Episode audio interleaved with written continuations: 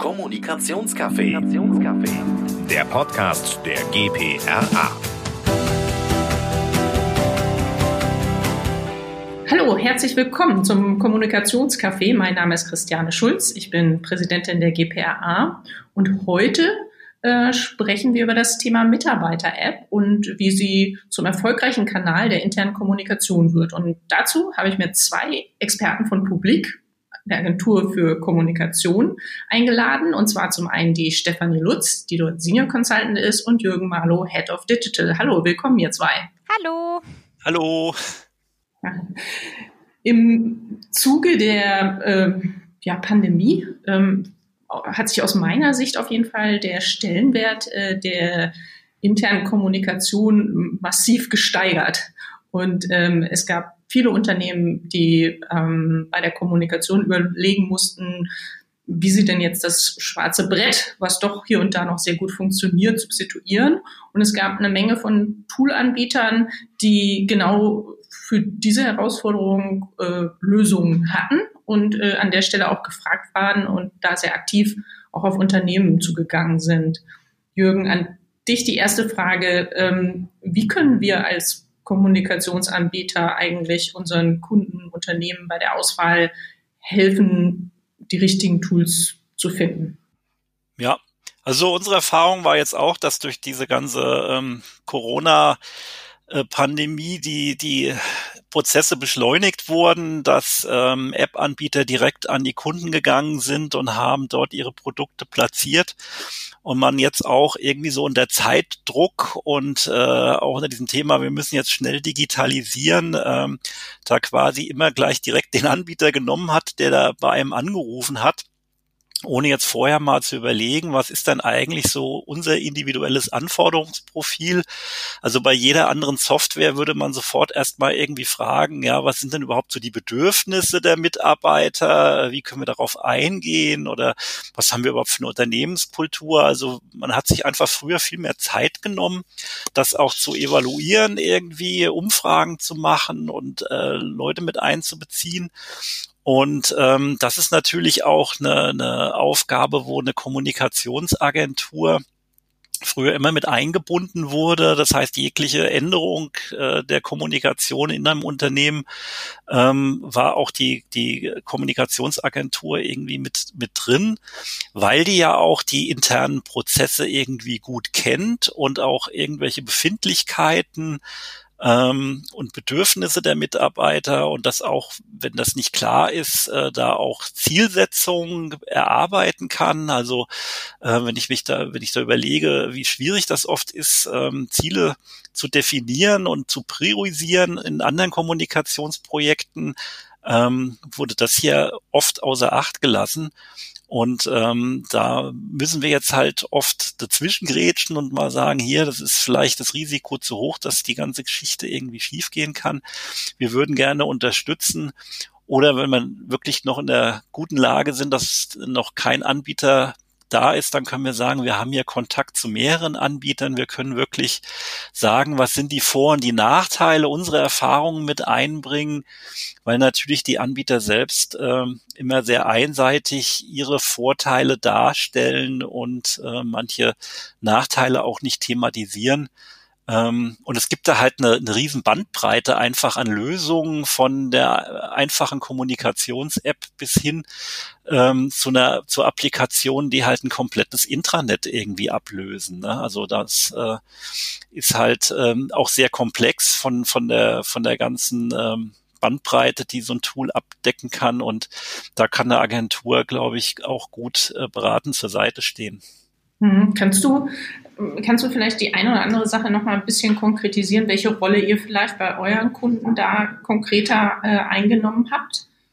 Also wir ähm, können überhaupt erstmal ähm, definieren, was, was sind dann äh, die, die Prozesse, die dort abgebildet werden, was sind dann die, die Bedürfnisse der Mitarbeiter. Also gibt es überhaupt noch irgendwie sowas wie ein schwarzes Brett, was läuft dann eigentlich überhaupt schon vielleicht in externen WhatsApp-Gruppen, die an der internen Kommunikation irgendwie vorbeilaufen. Also wir machen erstmal so eine Bestandsaufnahme, also so eine quasi äh, Landkarte Ähm, was gibt's momentan an, an Mitteln? Das ist auch das Thema Mitarbeiterzeitung. Da sind wir ja meistens auch schon drin mit involviert.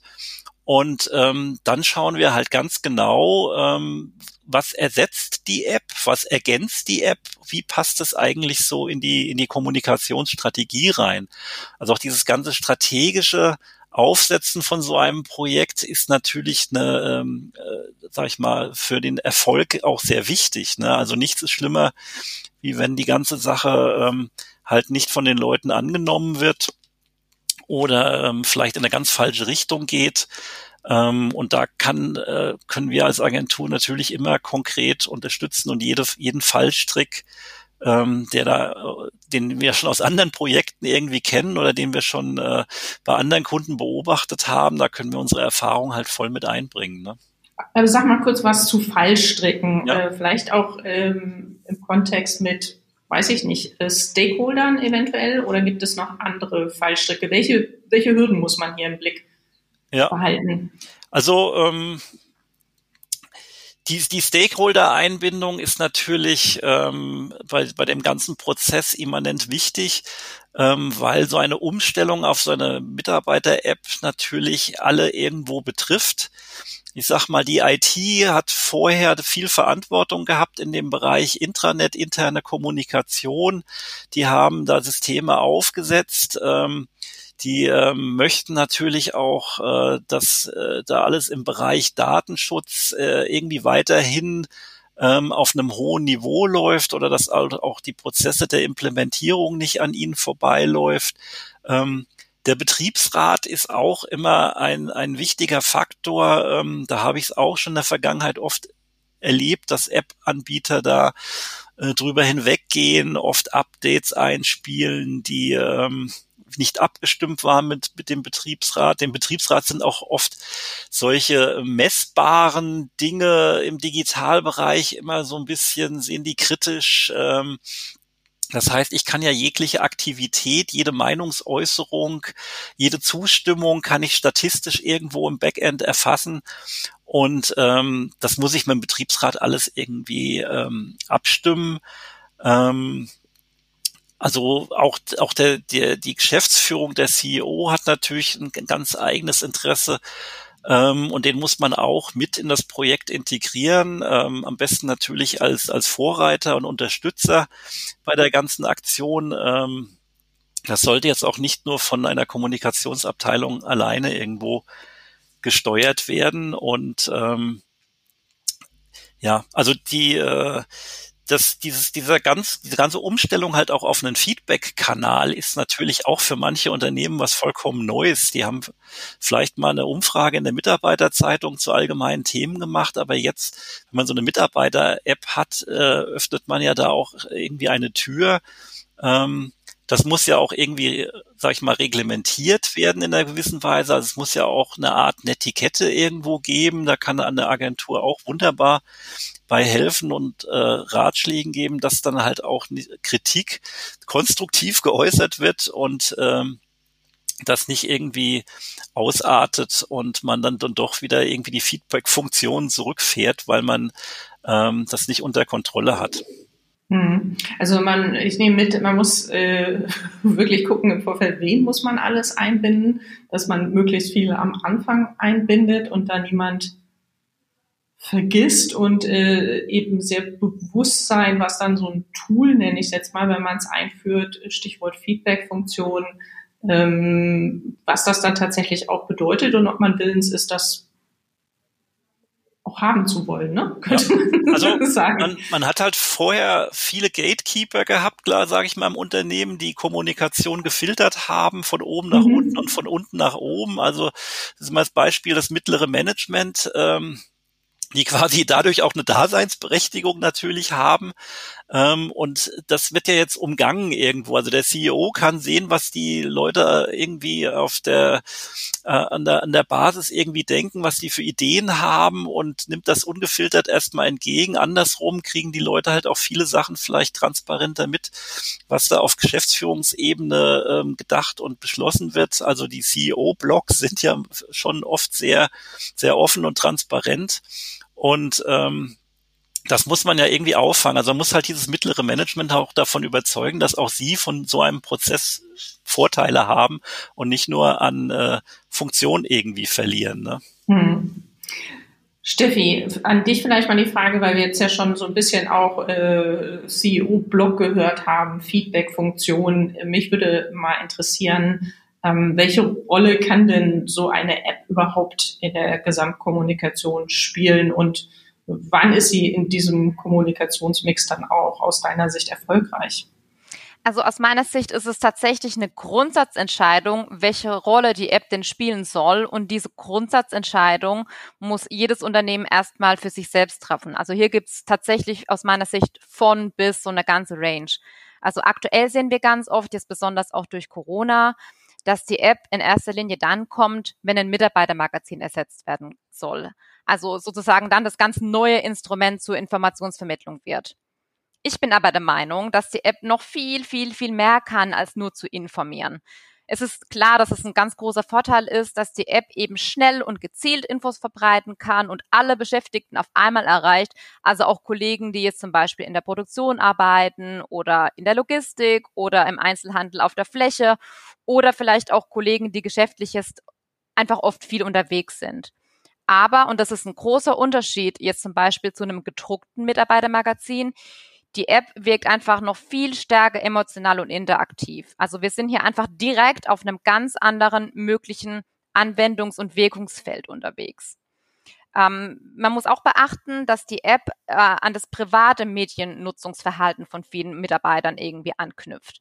Und auch da sehe ich einen riesengroßen Vorteil, weil die Menschen, die wollen sich ja einbringen und die wollen sich austauschen und die wollen sich vernetzen. Und das eben bietet die ganz, ganz große Chance für ein Unternehmen, da wirklich ganz nah dran zu sein an ihrem Team und ein direktes und ein authentisches Feedback zu erhalten. Und wenn man das alles zusammenfasst, kann man schon so sagen, in, in, also in vielerlei Hinsicht ist aus meiner Meinung nach die Mitarbeiter-App dann wirklich ein ideales Tool für die interne Kommunikation. Sie hat nämlich eigentlich vier verschiedene Funktionsebenen. Ein paar habe ich gerade schon so ein bisschen genannt. Information, Kommunikation, Prozesse und Zusammenarbeit. Und das ist ein Unterschied jetzt im Vergleich zu Instrumenten, die wir bisher genutzt haben, wie es eben ein Magazin oder wie ein Newsletter, weil die erfüllen meistens nur ein oder vielleicht zwei Anwendungsfelder. Aber die App ist da halt einfach wesentlich vielfältiger und fast schon so universell einsetzbar. Ja, nichtsdestotrotz ist es schon so, ähm, dass es essentiell ist, dass die Mitarbeiter-App auf die weiteren Kommunikationsinstrumente, die wir haben, gut abgestimmt wird. Ja, das heißt, am Ende müssen die Mitarbeiter schon eindeutig wissen, welche Infos bekomme ich denn wo, weil die App ist jetzt gut für schnelle und für kurze Infos, aber aus meiner Sicht kann es schon auch immer noch sinnvoll sein, ausführliche Hintergrundinfos und vielleicht auch strategische Themen, die einfach so ein bisschen ausführlicher sind, nach wie vor in einem gedruckten Mitarbeitermagazin oder in einem Social Intranet zu vermitteln. Das heißt sozusagen, ne, am Ende macht es ein bisschen der richtige Mix dann einfach. Absolut.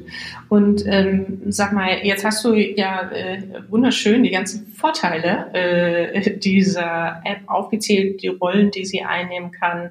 Ähm, aber was bedarf es denn in der Einführungskommunikation, also wirklich am Anfang, damit das hinterher auch äh, ein Erfolg wird? Also die Einführungskommunikation ist auf gar keinen Fall zu unterschätzen. Und aus meiner Sicht sind da zwei Punkte entscheidend. Zum einen wollen wir ganz neugierig machen auf die App und zum anderen wollen wir Spannung unter den Mitarbeitern aufbauen. Also so im Sinne von, hey, jetzt kommt was ganz Tolles auf euch zu. Und ich glaube, dass es da wirklich äh, zentral ist, dass wir schon ganz zu Beginn wirklich herausstellen, welchen Nutzen und welchen Mehrwert die App für die Kollegen bringen wird.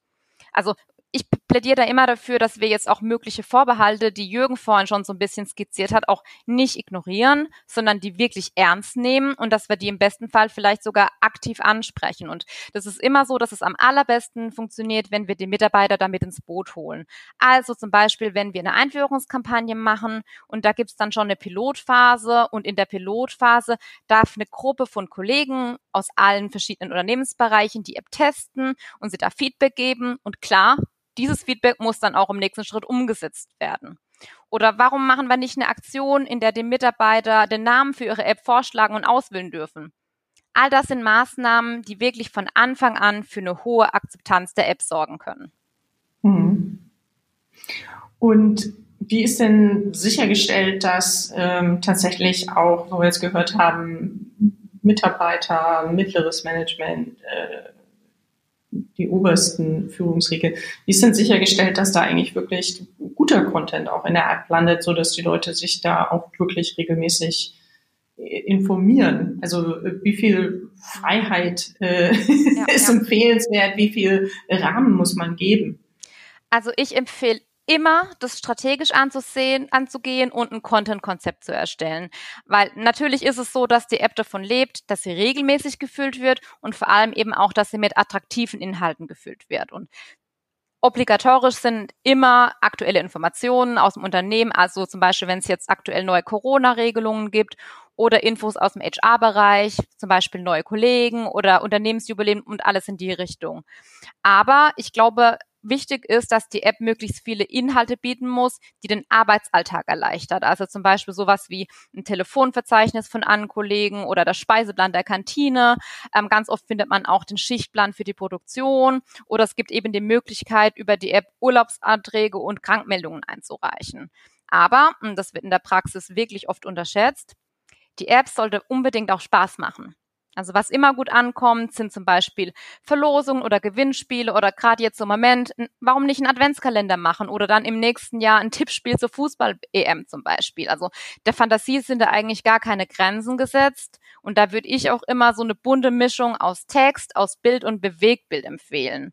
Und ähm, was das Thema Bottom-up anbelangt. Also ich würde immer ähm, die Mitarbeiter regelmäßig nach ihrem Input und ihrem Feedback zur App fragen, damit wir einfach auch sicherstellen können, dass die Infos, die wir spielen, ankommen und dass die Mitarbeiter die App auch nutzen und dass sie die App auch mögen. Und wie weit man da geht in diesem Bottom-up-Ansatz ist auch wieder eine Grundsatzentscheidung. Also in der Praxis, was ich oft merke, ist, diese Aufwände für die Content-Erstellung für das Community Management werden tatsächlich innerhalb der Unternehmen doch noch oft unterschätzt. Also hier ist es wichtig, dass von Anfang an auch einfach klar ist, wie sind denn die internen Zuständigkeiten. Und ja, hier kann eine Agentur schon auch sehr gut unterstützen. Persönlich bin ich immer der Meinung, eine Mitarbeiter-App ist eben ein Dialoginstrument und deshalb sollte eigentlich Dialog immer so weit, wie es irgendwie geht, ähm, gefördert werden. Und ja, Jürgen hat es vorhin schon angesprochen, für den richtigen Ton ist sicherlich auch eine Netiquette sinnvoll, also wie wir es ja zum Beispiel auch schon von Social Media Guidelines und ähnlichem kennen. Hm. Und äh, sag mal noch eine Sache, wie, welche Rolle spielt denn die Nutzung des Managements oder Führungskräfte auf der App? Wie eine wichtige Rolle. Für den, ja. Ja? Ja, das ist eine wichtige Rolle auf jeden Fall. Also ganz grundsätzlich ist es so, das Top-Management ist meistens ganz begeistert von der Mitarbeiter-App, weil die kriegen selten doch so ein direktes und unmittelbares Feedback von ihren Mitarbeitern. Und die App kann wirklich auch gut genutzt werden zur CEO-Kommunikation. Ein bisschen anders sieht es oft aus im mittleren Management. Da kann diese hohe Transparenz, die die App mit sich bringt, schon auch für den anderen eine ein oder andere Herausforderung darstellen. Und ich würde sagen, gerade deshalb ist es umso wichtiger, dass auch die Führungskräfte von Anfang an in die Konzeption und in die Umsetzung der App einbezogen werden. Also dass sie auch an den Inhalten beteiligt werden und dass die App auch für sie eben Vorteile und Mehrwerte bietet. Und dann können sie mhm. nämlich auch wirklich Unterstützer und Vorbilder werden und sie können in ihrem Team dann wieder es super gut für die Akzeptanz und die Nutzung der App werben, weil unterm Strich ist es ja definitiv so, die Mitarbeiter-App bringt einfach für alle einen großen Mehrwert in der Kommunikation. Und das gilt für Führungskräfte genauso, wie es für jeden einzelnen Mitarbeiter gilt. Mhm. Jürgen, jetzt würde ich aber noch mal kurz die App challengen wollen. Ähm, warum denn eine App und äh, warum nicht, ich sag mal, von Facebook gibt's für Firmen Workplace oder du hast selber vorhin äh, erwähnt, auch WhatsApp-Gruppen wurden, glaube ich, jetzt in Corona viel genutzt. Es gäbe auch andere Möglichkeiten. Was spricht denn jetzt wirklich äh, für, vielleicht aber auch doch nochmal gegen eine App aus deiner Sicht? Ja, also erstmal würde ich so die beiden Modelle äh, Desktop, Intranet gegenüber App direkt äh, gegenüberstellen. Natürlich gibt es auch mittlerweile viele Intranets, die mobil nutzbar sind.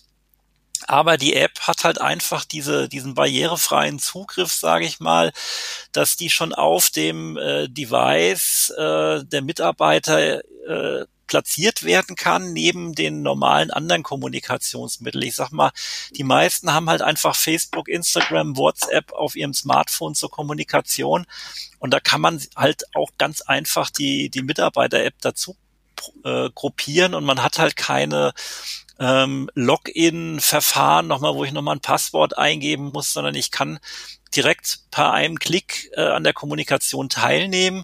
Und ich habe natürlich auf dem Mobile Device noch immer diese Push-Notifications. Das heißt, ich kann mich auch für bestimmte Kanäle anmelden, dass ich dort ähm, auch mit einer Nachricht ähm, dann ähm, aktiviert werden möchte. Das heißt, ich sehe dann halt schon, äh, wie, wie bei WhatsApp dann schon bestimmte Kommunikation einlaufen. Das ist halt auch einfach bequem und gelernt. Ähm, Warum jetzt nicht auf WhatsApp einfach bleiben oder halt auch sowas wie Facebook nutzen? Das hat für viele Unternehmen mittlerweile, ähm, äh, haben wir jetzt auch schon seit ein paar Jahren die DSGVO.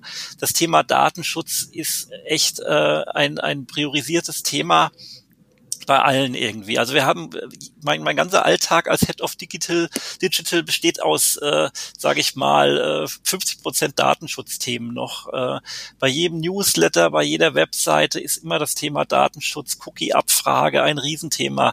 Und das äh, bewegt natürlich auch ähm, die ähm, interne Kommunikation. Das heißt, so sowas wie WhatsApp ist einfach in Amerika ähm, sind die Daten gehostet, genauso Facebook. Und das ist für, für die meisten Unternehmen in Deutschland No-Go. Ähm, es gibt auch Möglichkeiten, natürlich diese, diese Apps in der Cloud zu nutzen, aber das läuft dann meistens auf deutschen Servern. Ich kann sogar ähm, solche Lösungen auf dem eigenen Server packen, ähm, wo ich mir dann ganz sicher bin, dass da niemand irgendwie Zugriff drauf hat. Also ähm, das ist einfach ein, ein großer Trigger, das Thema anzugehen.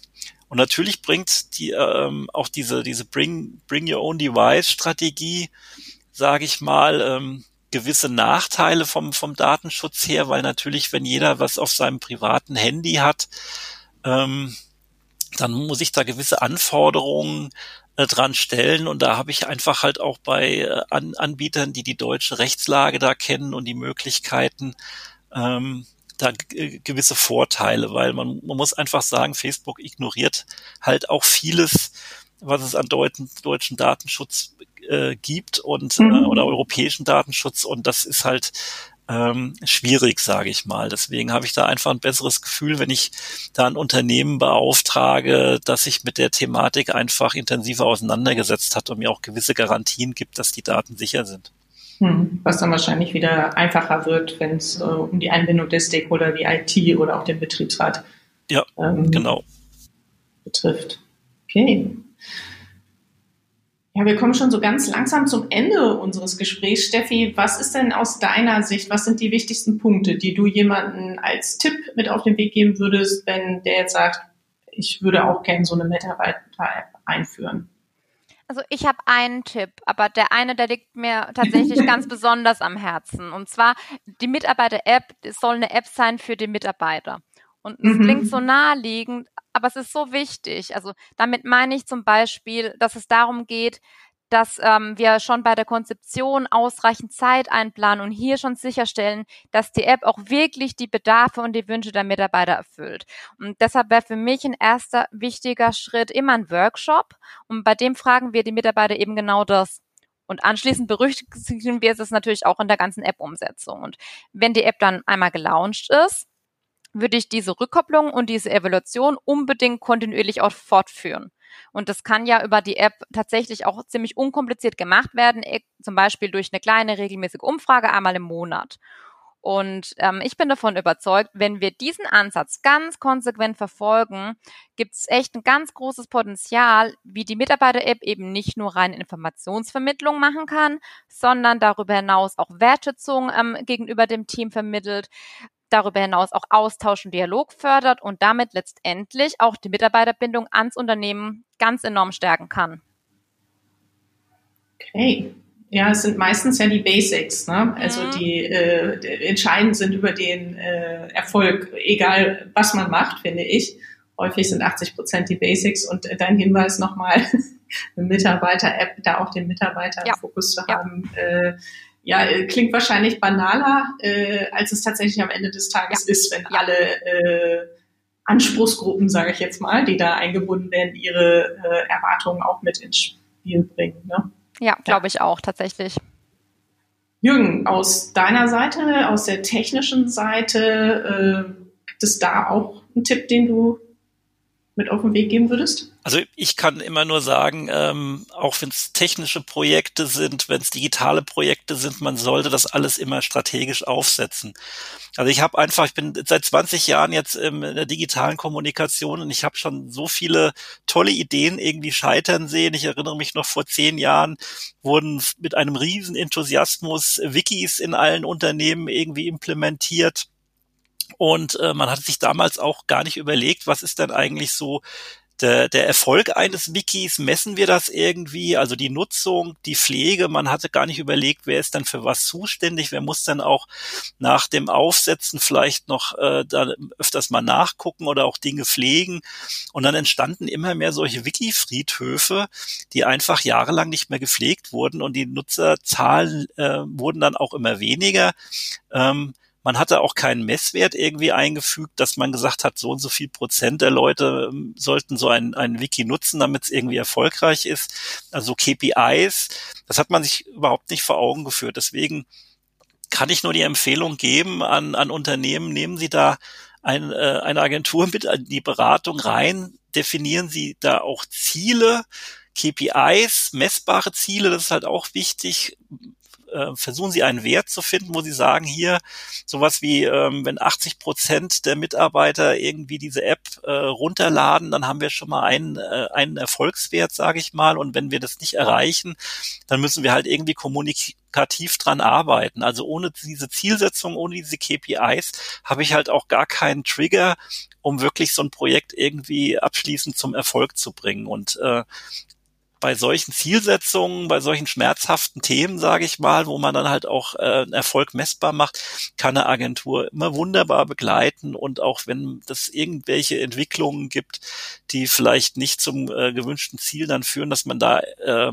rechtzeitig gegensteuert, weil man hat immer dann so einen unabhängigen Berater noch an der Seite, der ähm, dann auch mal auf äh, Probleme aufmerksam machen kann. Mhm.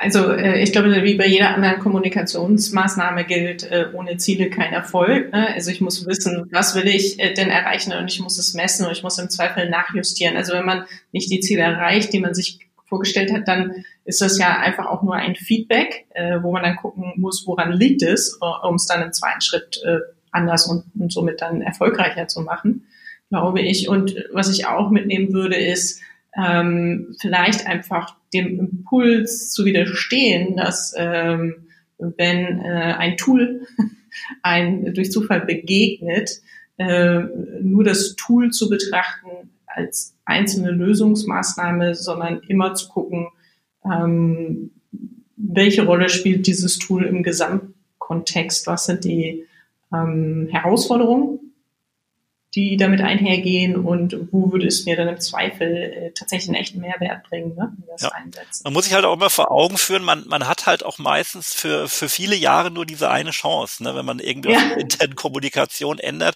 Und wenn man das Projekt versemmelt, ist es erstmal verbrannt. Ne? Also jeder, der mhm. mal schon mal ein Intranet in, in, in Sand gesetzt hat, der weiß, wie viele Jahre das braucht, da wieder Vertrauen bei der Belegschaft aufzubauen, dass sie wieder ein neues System annehmen. Ne?